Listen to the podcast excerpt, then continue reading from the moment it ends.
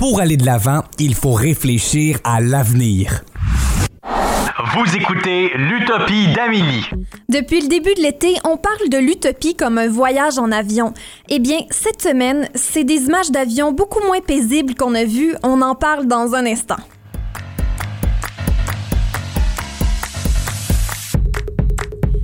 Vous écoutez évidemment l'Utopie d'Amélie. Moi, c'est Amélie Trottier. Euh, c'est un petit peu dans, dans le nom. Et euh, avec moi, Philippe Bourdeau et Mélodie Lorquet. Là, c'est quand même une chronique un peu plus sérieuse qu'on a parce que euh, ça a bien l'air que les mauvaises nouvelles finissent pas, Philippe. Ouais, moi, je croyais avec l'arrivée des vaccins et tout ça que les mauvaises nouvelles pourraient, pourraient prendre le bord un petit peu, non, me semble. Tu sais? Ouais, ouais. Ouais, mais là, euh, vous avez définitivement vu ce qu'est-ce qui se passe en Afghanistan. Malheureusement, je, fais- je pense que ça fait juste commencer. Sais? Ouais. Ben, Euh, ça fait juste commencer, puis ça fait des dizaines, ça fait une bonne dizaine d'années aussi. C'est ça. Ouais. Euh, mais là, les talibans ont pris contrôle de Kaboul, la capitale de l'Afghanistan, après une offensive de 12 jours environ. 12 Ouais. jours, pareil. Euh, ils ont officiellement pris contrôle du palais présidentiel et le président Ashraf Ghani a fui le pays. Hmm. OK? Fait que ça commence bien d'être là. hein? Ouais. Puis, mais avec tout ce qui se passe là-bas, qu'est-ce que ça signifie pour les Afghans? C'est une très bonne question. Les gens essaient désespérément de partir. Des Ouais. centaines de milliers de personnes se sont déjà enfuies, soit chez les villes avoisinantes, en tout cas ceux qui sont comme tu sais sous le contrôle de leur vrai gouvernement. Ouais. Euh, plusieurs sont campés dans, les- dans des parcs et des espaces euh, publics. Mais c'est juste une question de temps avant que les talibans ils les trouvent. Ouais. Puis une fois qu'ils les trouvent, ben, on ne sait pas qu'est-ce qui va se passer. là. Puis on a vu, on a tous vu les images euh, assez perturbantes là, de l'avion américain qui quitte euh, complètement rempli de d'Afghans pour euh, qui, qui souhaitent euh, demander asile aux États-Unis, mais surtout de tous ceux qui, contre toute attente, s'accrochent à l'avion désespérément à l'extérieur de l'avion. Et à quel point on voit que, que la situation en, en est rendue grave au point où Ouais. tu préfères t'accrocher à l'avion comme ça, espérer que s'il t'amène un peu plus loin que de rester Ouais, là. c'est euh, du désespoir. là. Ben oui. T'es accroché après un avion qui est au plein milieu d'un vol. Ouais. C'est ouais. C'est ça comme euh, tout le monde dans les rues, tu sais, ont peur et le sentiment c'est que de la désespoir. Les gens tentent de sortir leur argent de leur compte de banque. Euh, les magasins sont fermés. Puis supposément la ville était plongée dans la noirceur pendant un bout. Ouais. Euh, puis comme on a vu sur l'internet, l'aéroport est complètement rempli. C'est rempli Ouais. jusqu'au Ouais. bout. Il n'y a pas d'espace libre. Ouais, C'est- je- c'est tout rempli de personnes. Euh, mais il n'y a rien de surprenant. Les talibans sont reconnus pour des, des, des, des, des- des régimes intenses. On peut le dire intenses. euh, euh, ils ont une histoire d'oppression contre les femmes. Donc, tous les efforts qu'ils ont mis envers, envers l'éducation pour les femmes, Mhm. ben, ça va prendre le bord. Oui, puis on se rappelle de l'histoire de Malala Yousafzai aussi, Ouais. euh, il y a une Ouais. dizaine d'années, euh, qui, avait, qui avait eu euh, euh, une balle euh, dans la tête, mais qui avait survécu, euh, tout simplement parce qu'elle voulait aller à l'école, puis les, les jeunes filles n'avaient pas le droit d'aller à l'école. Ouais. Ouais. Mais en fait, du progrès en termes de, de- en- avec ce sujet-là. Mais Oui. là, Mhm. Puis là, ça régresse. Ouais. ça, ça ça retourne en arrière. c'est c'est- c'est malheureux. Euh, ils sont aussi reconnus pour d'autres lois extrêmes. OK? Euh, ben, l'interdiction de musique et de films. C'est- Ouais. Je veux dire, c'est assez extrême, là. Ouais, c'est. Ouais. Ouais. Puis c'est- c'est le même, à- je pense, à la Corée du Nord aussi que c'est c'est comme ça. Je pourrais pas te dire, mais je sais que pendant la Deuxième Guerre mondiale, euh, ça- moi, ça me fait penser à quand ils ont, ils ont euh, brûlé tous les livres, là, qui... euh, Mhm. Ouais. ouais. T'as pas le droit d'avoir des choses qui viennent de l'extérieur. C'est fou. C'est- C'est fou. Euh, il oblige les hommes à garder leur barbe, mais là, c'est là on rentre dans les, dans, tu sais, les choses décevantes. Là. Euh, il oblige les femmes à porter une burqa complète. Euh, pour ceux qui ne savent pas c'est quoi un burqa, une burqa c'est le plus dissimulant des voiles islamiques. C'est une voile d'une seule pièce qui couvre le visage et le corps, ne laissant que seulement un écran à mailles pour voir à travers. Mhm. Eux, ils n'ont pas le choix de se promener avec ça. Puis c'est là qu'il faut faire la distinction entre euh, l'islam et euh, des régimes extrémistes comme celle des talibans parce que euh, le voile, Ouais. celui qu'une femme choisit de porter, il Mhm. n'y a aucun problème avec ça. Même si Ouais. quelqu'un décidait de porter la burqa, c'est c'est pas grave, c'est un choix. Mais dans Ouais. ce cas-ci, Ouais. c'est qu'ils sont complètement forcés. Ouais. Mhm. Et ils n'ont même pas le droit de sortir de chez eux s'il n'y a pas d'homme qui les Mhm. accompagne. Aucunement, puis ils n'ont pas le droit de travailler. Oui. Ils n'ont pas le droit de travailler, à, à part, que- supposément, à part dans quelques centres de santé, mais je pense que c'est très limité. Ah oui, puis moi, si je- comment ils se rendent, hein? Il faut qu'ils se rendent accompagnés d'un homme. C'est, tu sais, c'est pas un sujet facile à parler de, c'est très Ouais. négatif. Mais si on n'en parle pas, il n'y a, rien qui va se passer. Oui, puis qu'est-ce qu'on peut faire? Tu sais, Ça, c'est la question. Moi, la vraie question Ouais. qu'on devrait se poser, c'est qu'est-ce que nous, on peut faire avec notre privilège? Comment est-ce qu'on Ouais. peut faire une différence? mais il y, a des, il y a beaucoup de sites. J'ai trouvé des sites que tu peux euh, faire des dons Mhm, pour aider.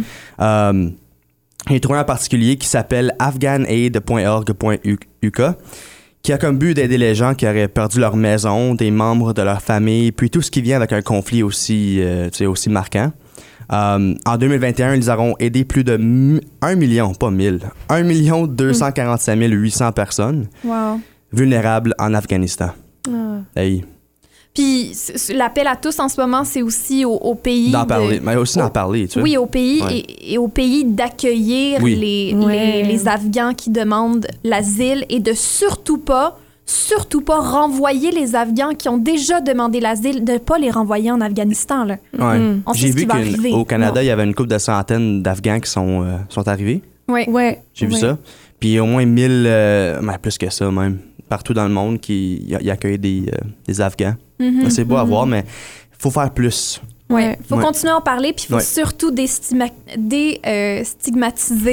euh, mon Dieu, c'est des gros mots, mais il faut Ouais. vraiment enlever cette stigmatisation-là autour de l'islam, parce que c'est pas la religion le problème, c'est les individus qui prennent n'importe quoi et qui l'amènent à l'extrême. Ouais. Donc, euh, ça, c'est Ouais, c'est pas vraiment. comparable. Ça, c'est la Ouais. morale de cette conversation-ci en ce Ouais. moment. C'est ça qui est, qui est vraiment important.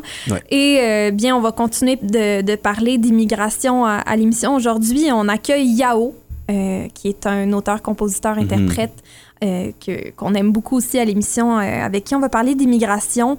On va aussi parler euh, de Katimavik et de la réconciliation avec Elliot Boulanger. Et finalement, on va parler des jeunes et de la politique tout de suite après la pause avec Yasmine Zemni. Restez avec nous à l'Utopie d'Amélie.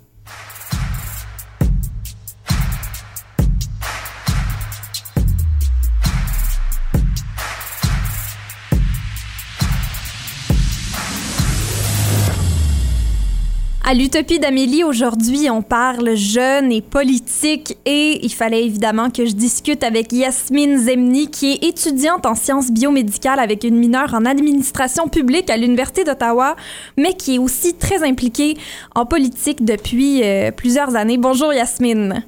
Bonjour Amélie. Est-ce que euh, ta perspective de la politique a changé euh, avec la pandémie ou même dans les dernières années euh, depuis que tu as gradué du secondaire puis que tu es rendu à l'université? Oh, absolument. Je pense que depuis les, les dernières années, je commence à, à voir la- le parallèle euh, qui existe entre l'engagement communautaire et, et- l'implication politique. Parce que comme tu le sais, euh, je travaille euh, sur la colline parlementaire du côté non partisan de la colline parlementaire. Et je crois que ça m'a ouvert les yeux vers toutes les possibilités qui existent en dehors de la partisanerie. Et puis, je pense que ça, ça a été euh, mon plus grand réveil, si on veut, entre guillemets, durant ces euh, dernières années, de voir qu'en tant que jeune, je peux quand même occuper une place de choix, je peux quand même jouer un rôle important sans nécessairement euh, me, partisaniser, entre guillemets, ou euh, suivre un agenda politique.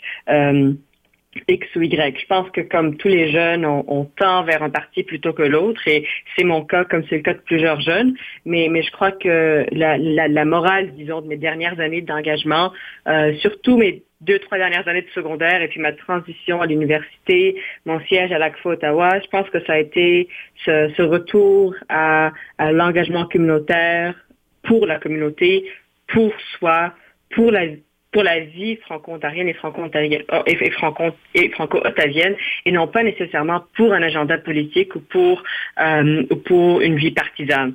Donc euh, je pense que c'est ça, ça a été ce rappel-là qui, qui m'a ouvert les yeux qui, qui m'a ouvert les yeux durant les dernières années. Est-ce que tu te sens comme si, en tant que jeune, tu as ta place dans le discours politique? Euh, je crois, je, je me, est-ce que je me vois dans le discours politique? Évidemment, euh, ça, dépend des politiciens, ça dépend des cadres, ça dépend des objectifs de ce discours-là. J'ai vu durant les dernières années une montée extrême euh, de la valorisation des jeunes euh, par les politiciens et par le monde politique. Euh, il y a certains gouvernements très récents qui ont décidé euh, d'impliquer les jeunes dans le processus de prise de décision en créant des conseils jeunesse qui sont associés à certains ministères et à certains députés. Donc, je crois que cette volonté d'engager les jeunes, de leur faire part du processus décisionnel euh, est quelque chose de plus en plus commun et ça ne peut que me rendre heureuse de, de voir ça. Je pense qu'on arrive à reconnaître que la place de la jeunesse en politique ne doit pas nécessairement dépendre du droit de vote.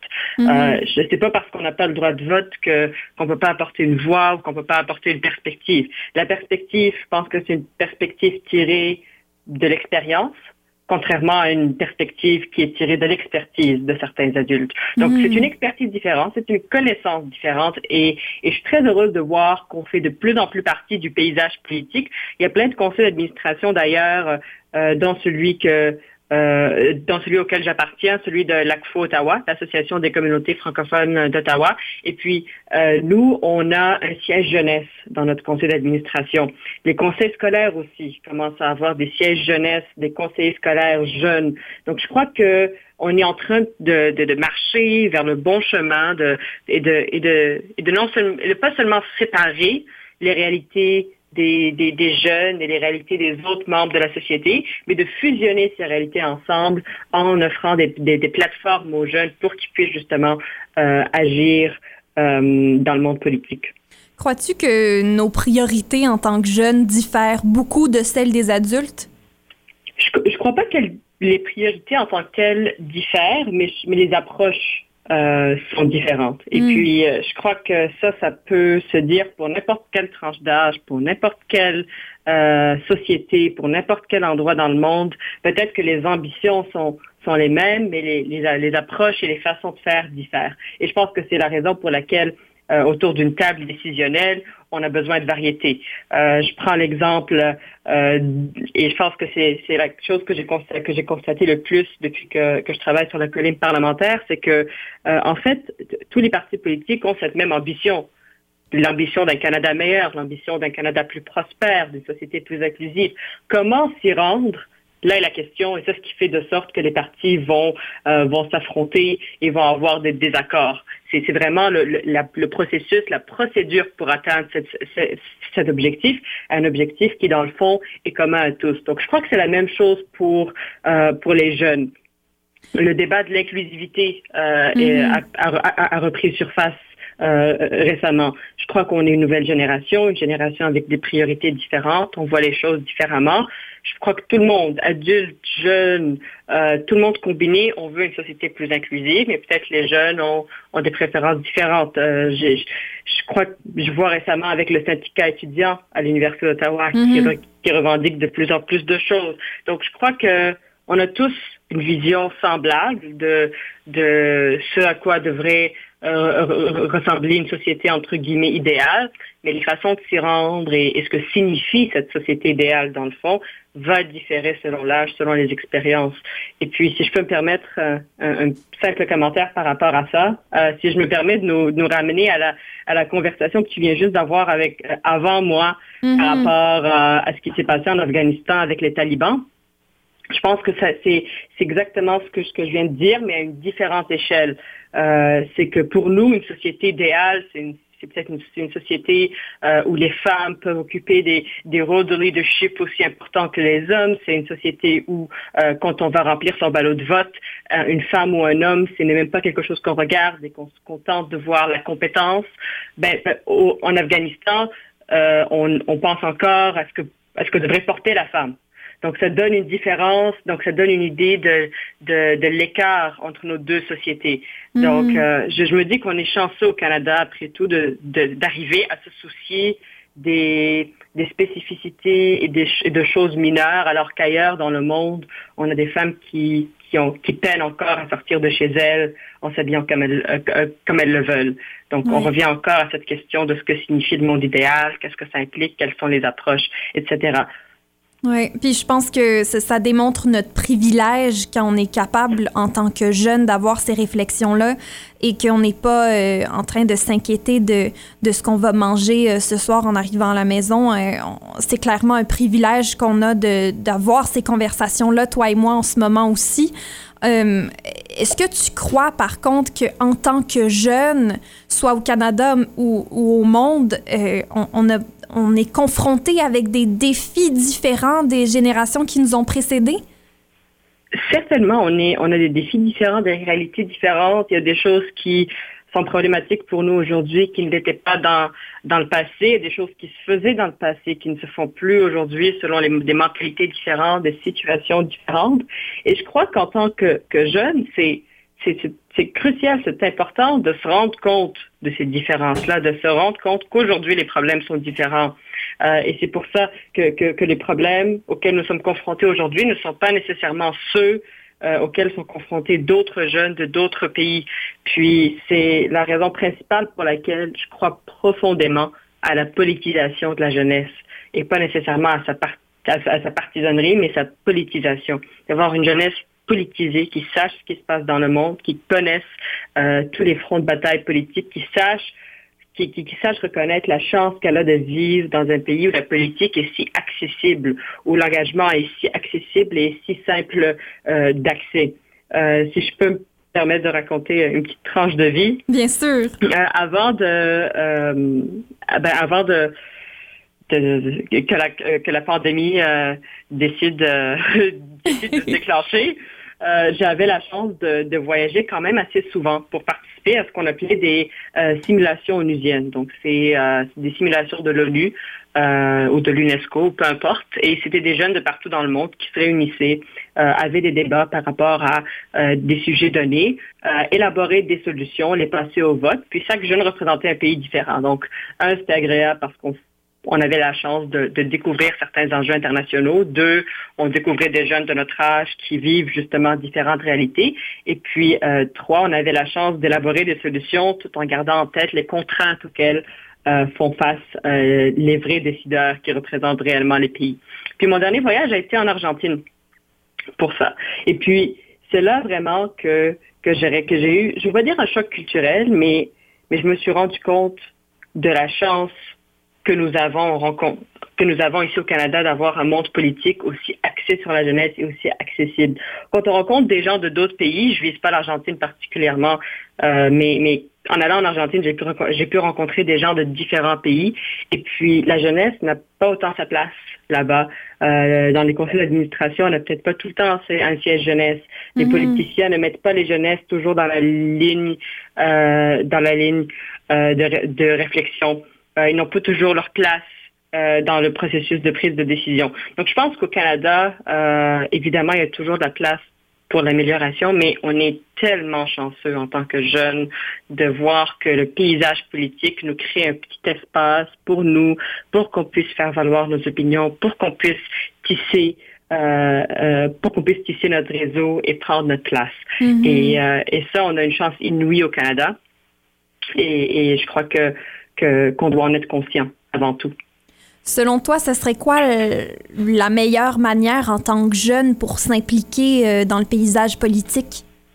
Je crois que en tant, tant que jeune, il faut, euh, comme je l'ai mentionné avant, c'est s'impliquer dans la communauté pour, pour l'essence de, de l'application et non pas pour, pour une carrière partisane, etc. L'engagement euh, euh, communautaire peut certainement être un pont d'une carrière partisane et c'est absolument exceptionnel et c'est et c'est le cas de plusieurs députés qui ont commencé par l'engagement communautaire pour se hisser à la Chambre des communes, pour se hisser au Sénat dans le cas des sénateurs et c'est super parce qu'on a des gens qui connaissent leur communauté et qui profitent de cette expertise communautaire pour justement la mettre en pratique dans le monde politique. Donc ça, c'est exceptionnel, mais je pense qu'en tant que jeune, il faut, il faut tout simplement trouver son enjeu, trouver l'enjeu dont on se soucie le plus, et puis euh, voir comment est-ce qu'on peut faire avancer cet enjeu-là au sein de notre communauté. Euh, je pense que j'ai commencé j'étais un petit peu partout, puis je me cherchais encore euh, quand j'étais euh, au tout début de mon secondaire. Euh, j'ai fait du bénévolat un petit peu partout, puis je me cherchais vraiment quel quel enjeu me tient à cœur moi en tant que personne. Qu'est-ce que quel est l'enjeu que je veux faire avancer? Et je pense que c'est important parce qu'il faut choisir son, il faut choisir ses batailles, il faut choisir ses fronts. On peut pas être partout à la fois. Donc en tant que jeune, c'est important de prendre cette décision-là, s'asseoir avec soi-même et, et dire qu'est-ce qui nous intéresse, qu'est-ce qui mérite euh, qu'on se batte. Et puis, euh, et c'est là que j'ai décidé que, ah, moi, pour moi, c'est euh, faire entendre la jeunesse en politique. Ça, c'était la chose qui me tenait le plus à cœur, et euh, parce que j'ai constaté que euh, on n'avait pas toujours la place euh, qui, nous, qui nous revenait. Et à partir de là, je me suis dit quel est le le parcours qui me permettrait d'aller là? Et puis finalement, euh, c'est en étant élu euh, comme élève conseillère scolaire à mon conseil scolaire, à présider un autre organisme. Et puis maintenant que, que j'ai gradué, j'ai décidé de me tourner vers l'ACFO Ottawa, euh, qui est un organisme qui m'a toujours tenu à cœur et qui, est toujours, et qui a toujours joué un rôle actif dans la communauté franco-ottavienne. Donc je crois que c'est important de, de choisir ce que l'on veut et puis euh, et, et, puis de savoir et d'aller d'aller voir concrètement qu'est-ce qui nous permet de faire avancer euh, cette cause. Et si je, je, je, sais que je parle beaucoup, hein, Amélie, euh, je permets un petit commentaire. Oui. Un dernier commentaire parce que j'entends beaucoup. Moi, comme tu l'as mentionné, j'étudie en sciences. Et euh, la science et la politique, c'est deux pôles opposés. Euh, donc, je passe mes journées à, à dessiner des cellules dans, dans mes cours d'anatomie et de biologie, puis en après-midi, j'ai la chance d'aller sur la colline parlementaire. Donc, j'ai la chance de, de, vivre dans ces deux pôles différents. Et je pense que le message aux jeunes qui nous écoutent aujourd'hui, ce serait de, de, de ne pas avoir peur d'expérimenter de nouvelles choses, d'oser aller dans des endroits qui sont peut-être pas votre, votre champ d'expertise, mais mmh. vous pouvez quand même apporter euh, une voix. Euh, moi, je viens d'avoir 19 ans. Quand j'ai été élue à la CFO Ottawa, j'en avais 18. Euh, j'en ai appris des choses durant la, la dernière année. Euh, étudiante en sciences, j'avais pas nécessairement toutes les connaissances en gouvernance, mais c'est des connaissances que j'ai acquises avec le temps. Donc, je crois que c'est important de se lancer tant qu'on est jeune, d'aller explorer différents domaines tant qu'on est jeune, parce que quand on arrive à 30, 40, 50 ans, qu'on a une expertise bien acquise dans un domaine particulier, c'est difficile de sortir de ces sentiers battus, d'aller voir ailleurs et d'aller expérimenter différents domaines. Donc, euh, qu'on qu'on fasse ce qu'on aime, qu'on découvre, qu'on élargisse nos, euh, nos, nos perspectives tant qu'on est jeune et tant qu'on peut le faire, pour justement avoir un bagage d'expertise plus varié quand on sera plus vieux. Je te remercie tellement, Yasmine, d'être venue euh, discuter avec nous. Je crois que tu es euh, la preuve euh, incarnée que les jeunes, on, on, a des choses à dire et qu'on est très pertinent. Alors, merci beaucoup. Merci beaucoup pour l'invitation, Amélie. C'est toujours un plaisir de jaser va falloir qu'on continue la conversation à un autre moment donné, c'est bien certain. Et euh, ben, je la remercie encore. Yasmine Zemni, étudiante en sciences biomédicales avec une mineure en administration publique à l'Université d'Ottawa, preuve que euh, pour être impliqué en politique, on n'a pas besoin d'étudier en politique nécessairement. Alors, euh, merci encore une fois et on se retrouve à l'Utopie euh, d'Amélie tout de suite après la pause avec Elliot Boulanger de Katimavik, avec qui on parle d'un programme très intéressant euh, pour les jeunes.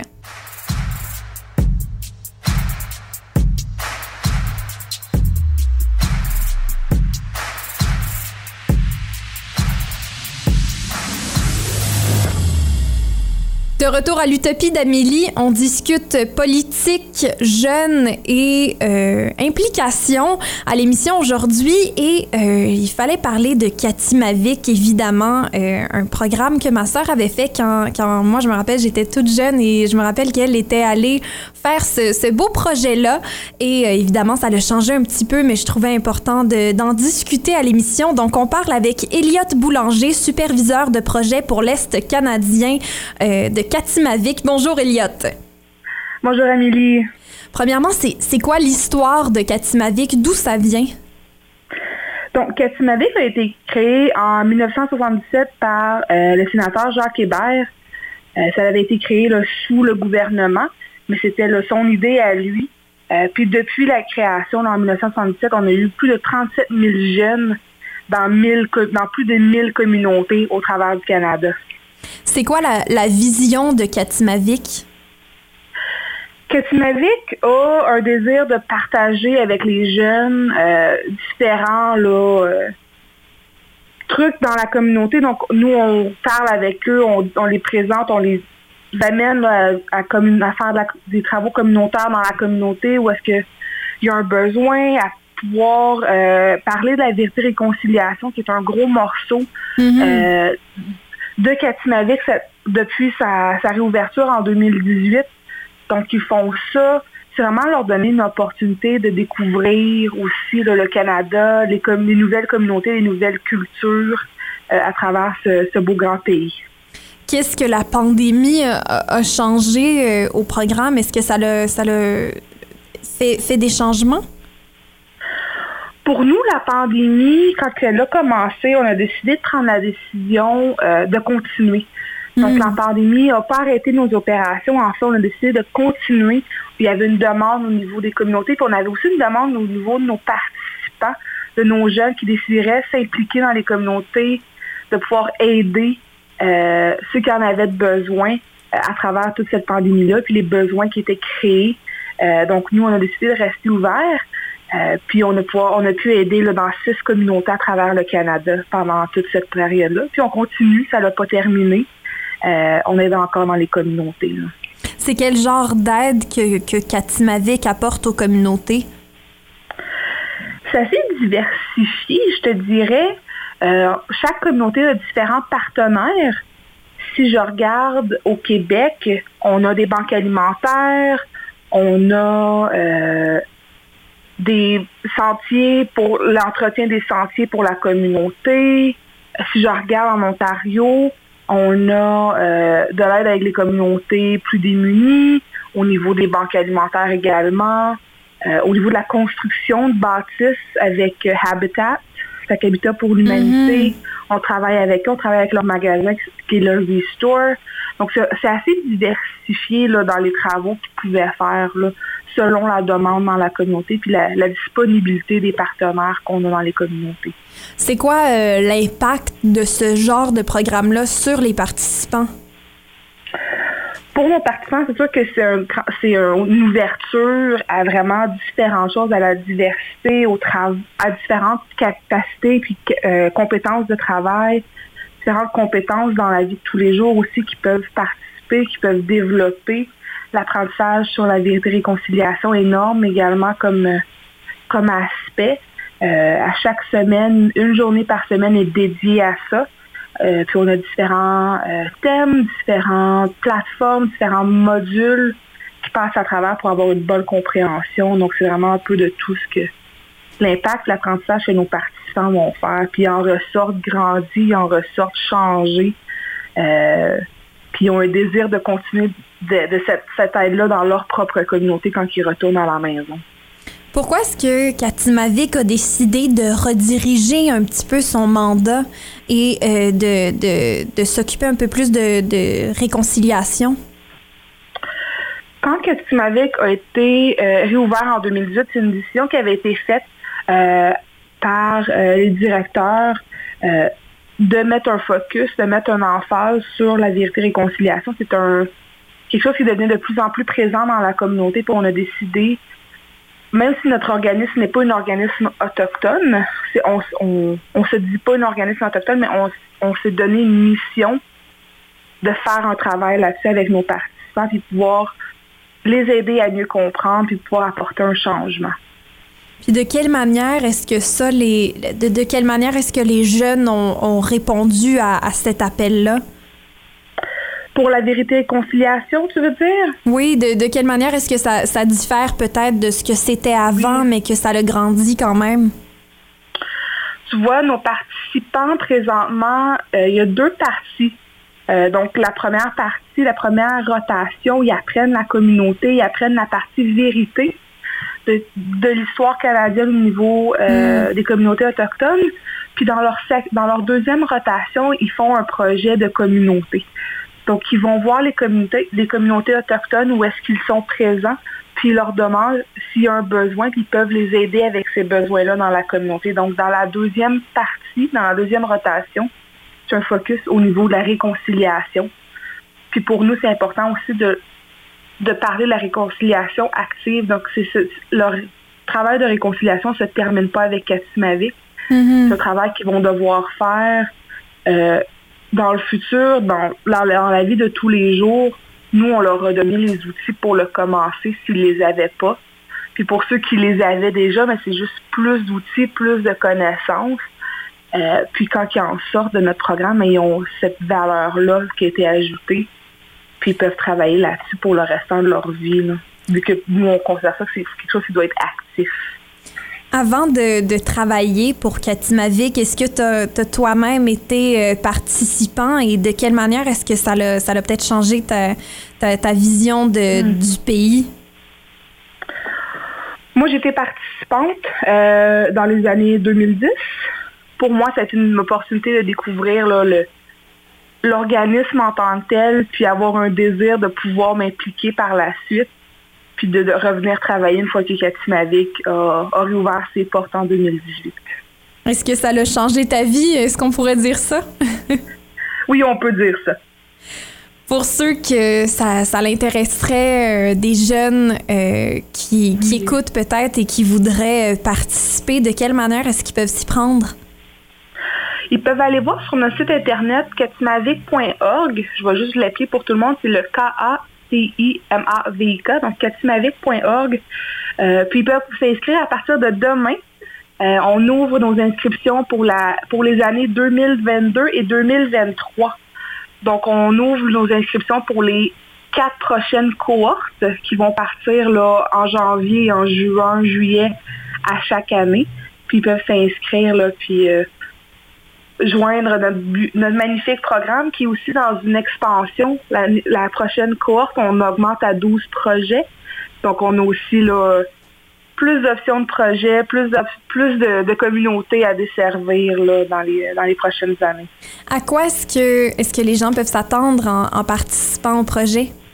Ils peuvent s'attendre à travailler avec des membres de la communauté euh, quatre jours semaine. Donc, les participants sont dans des milieux de placement euh, du lundi au jeudi, du, le, heures de travail régulières.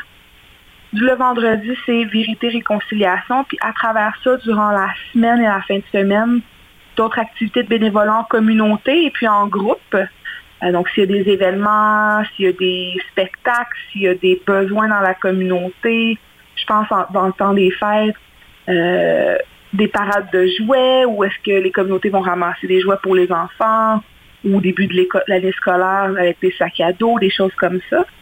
Euh, puis euh, développer différentes compétences durant les durant la semaine avec des activités mises en place par le groupe ou leur agent de projet. Par curiosité, le combien de temps dure le programme? Le programme dure cinq mois et demi. Donc le programme dure 22 semaines. Puis ils sont 11 semaines dans chaque communauté. Donc, euh, ils commencent dans une communauté, ils sont 11 par maison. Puis après ces 11 semaines-là, ils changent de communauté, puis ils vont faire un autre 11 semaines là-bas. Incroyable. Mais ben, merci beaucoup, Elliot, d'être venu, euh, d'être venu nous en jaser. Ça m'a fait bien plaisir. C'était Elliot Boulanger, superviseur de projet pour l'Est canadien pour euh, Cathy Mavic. Euh, moi, je trouvais très important d'en parler à l'émission parce que ma sœur, comme je le mentionnais plus tôt, elle, elle a participé à un de ces, euh, ces beaux projets-là. Elle avait vécu dans trois différentes communautés. Elle avait vécu une expérience assez life-changing, comme on, on, pourrait dire en bon français. Alors, je vous invite, là, si vous avez des, des enfants à la maison, si vous-même êtes jeune et intéressé, c'est une belle manière de s'impliquer et comme Yasmine nous disait un peu plus tôt, euh, il n'y a pas euh, a pas juste une manière de s'impliquer, on, peut faire euh, notre propre chemin et il y a toujours des différents des différentes choses qui nous restent à vivre. On se retrouve tout de suite après la pause et on discute avec le musicien et entrepreneur Yao et avec qui on parle d'immigration à l'Utopie d'Amélie.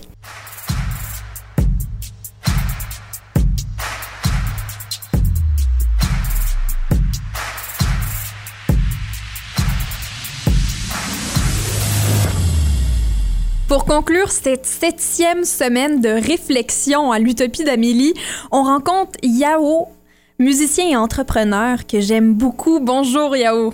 Bonjour Amélie, comment vas-tu? Ça va bien toi? Ça va super bien. J'avais le goût de, te parler euh, de la place de l'immigration dans notre pays. Euh, Toi-même étant immigrant, mais étant, ayant grandi ici, euh, tu es allé à De La Salle, tu es devenu musicien et entrepreneur. Euh, pour toi, c'est quoi la place de l'immigration au Canada? Ah, je pense que l'immigration a un rôle très très important à jouer dans dans dans la dans la réalité canadienne.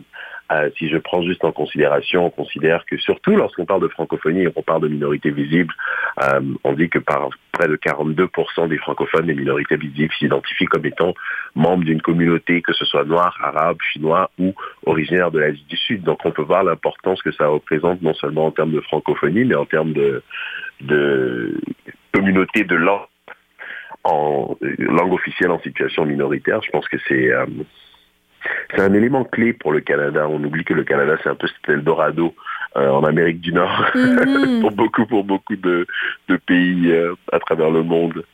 On serait pas grand-chose, en fait, le Canada sans immigration, parce que, autre que, que les, les, peuples, les peuples autochtones, on, on- à la base, on, on est tous immigrants quelque part. Euh, Exactement. Est-ce que le pays tu... a été bâti sur ça. Ben oui, ben oui, et, et il continue de, de, de se développer sur ça aussi. Est-ce que tu crois que avec euh, ce multiculturalisme-là dont, le Canada, euh, évidemment, euh, a été construit sur le, multiculturalisme aussi, est-ce que tu crois que c'est difficile d'avoir un sentiment d'appartenance à un pays comme ça? Ah, c'est une très bonne question et je pense que c'est, ça va dans les deux sens. C'est difficile dans la perspective où on, on se cherche en fait un peu toujours. Mhm. Ce qui est beau en fait, mais de l'autre côté, ce qui est beau, euh, on dit ple- près de 250 div- statistiques canadiennes et qu'il y a plus de 250 différentes ethnies au Canada. Donc on, voit, on, on est vraiment dans un milieu où on est exposé à d'autres réalités, à d'autres perspectives de vie, à d'autres façons de fonctionner. Et ça, ça nous enrichit, qu'on le veuille ou non.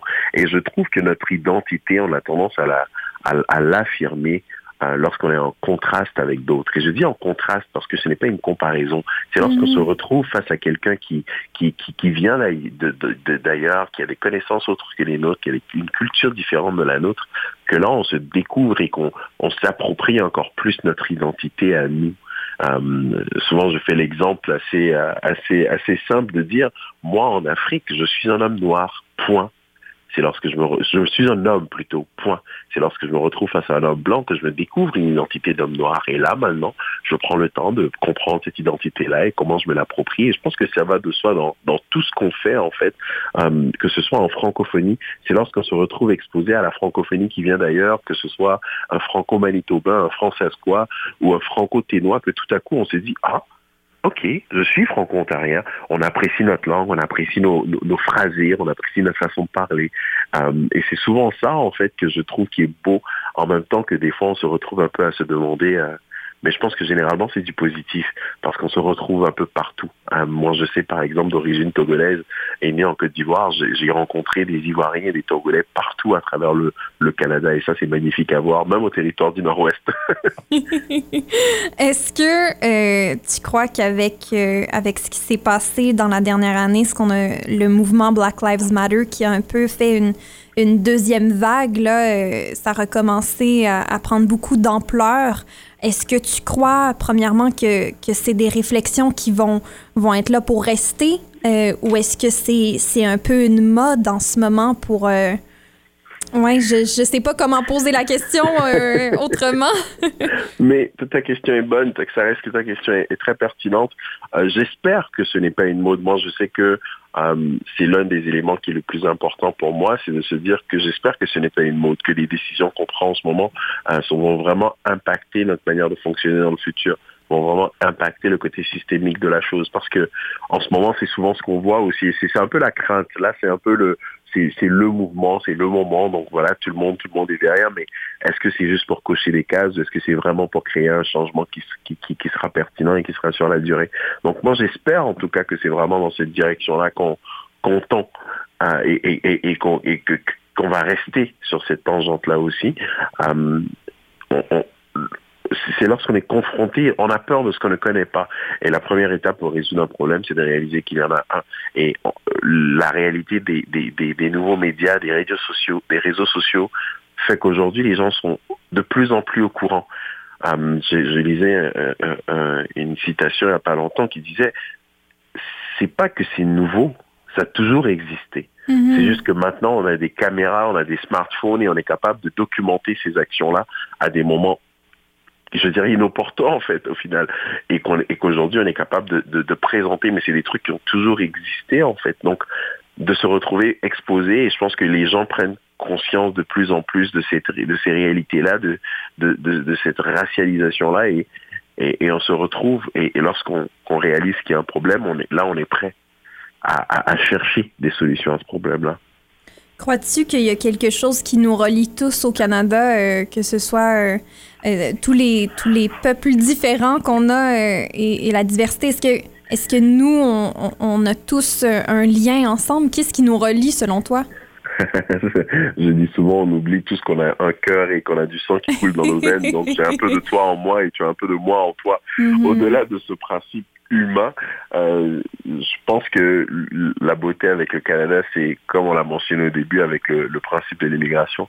La majorité des gens qui viennent ici, qui sont venus ici à travers les années et qui continuent de venir ici, c'est à cause de, cette recherche d'une vie meilleure et de ce que représente le Canada ce pays pacifique, paisible, multiculturel, ouvert d'esprit. Donc, et, je pense que c'est l'un des éléments qui nous relie le plus à travers le Canada, euh, ce, désir de paix, de tranquillité, de, réussite, de, de, calme, euh, de stabilité. Je pense que ça, c'est un élément qui est très important. Peu importe que on, on soit de, de 4e, 5e, 6e ou 20e génération au Canada, ou mhm. qu'on soit de première génération qu'on vient d'arriver, je pense qu'on partage tous cette même réalité-là. Le désir de maintenir ce pays-là dans et, et, le, et le, le l'oasis qu'il représente à travers le monde. Crois-tu que le Canada sera un jour aussi euh, pacifiste et euh, ouvert d'esprit qu'il euh, qu'il voudrait l'être, qu'il semble dire qu'il est? Je sais pas si on t'a perdu, Yao. Ah, c'est toujours ça qui arrive. On a des conversations hyper pertinentes, puis là, on se perd dans les nuages. bon, ben, pendant qu'on essaie de retrouver Yao, moi, je dis qu'on passe à, en musique, je voulais évidemment jouer une chanson euh, de Yao pendant qu'on l'avait en entrevue. Donc, on va se laisser euh, et en espérant avoir un petit retour de, de lui pour, euh, pour discuter, on va écouter Nomade tiré de son album de 2016, Lapsus. Je trouvais que c'était hyper pertinent dans, dans, dans la thématique de l'émission. Alors, on écoute ça à l'instant.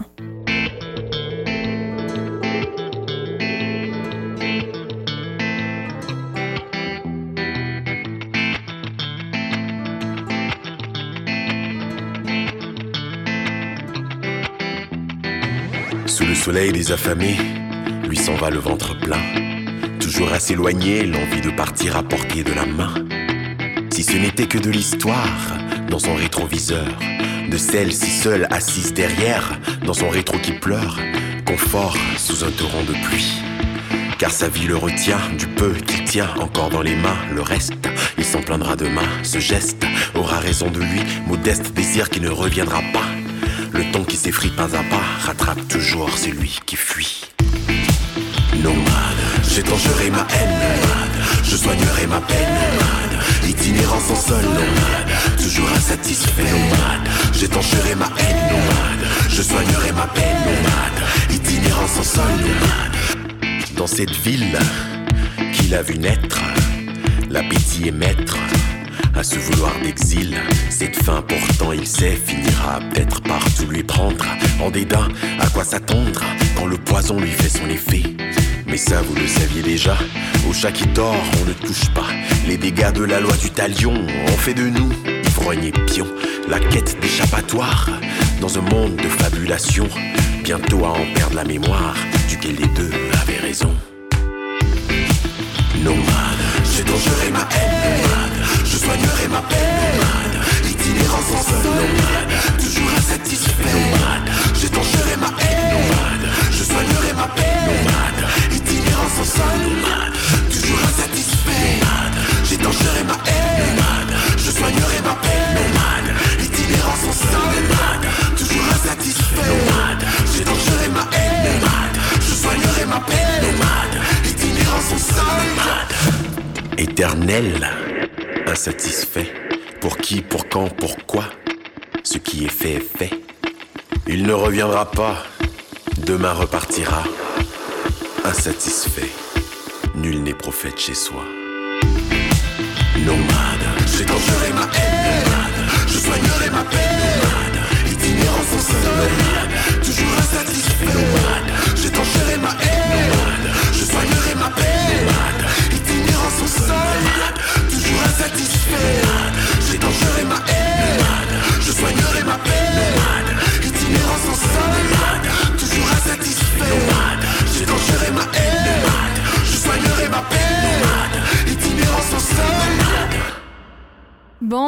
espère euh, être euh, de retour avec Yao. Est-ce que tu nous entends?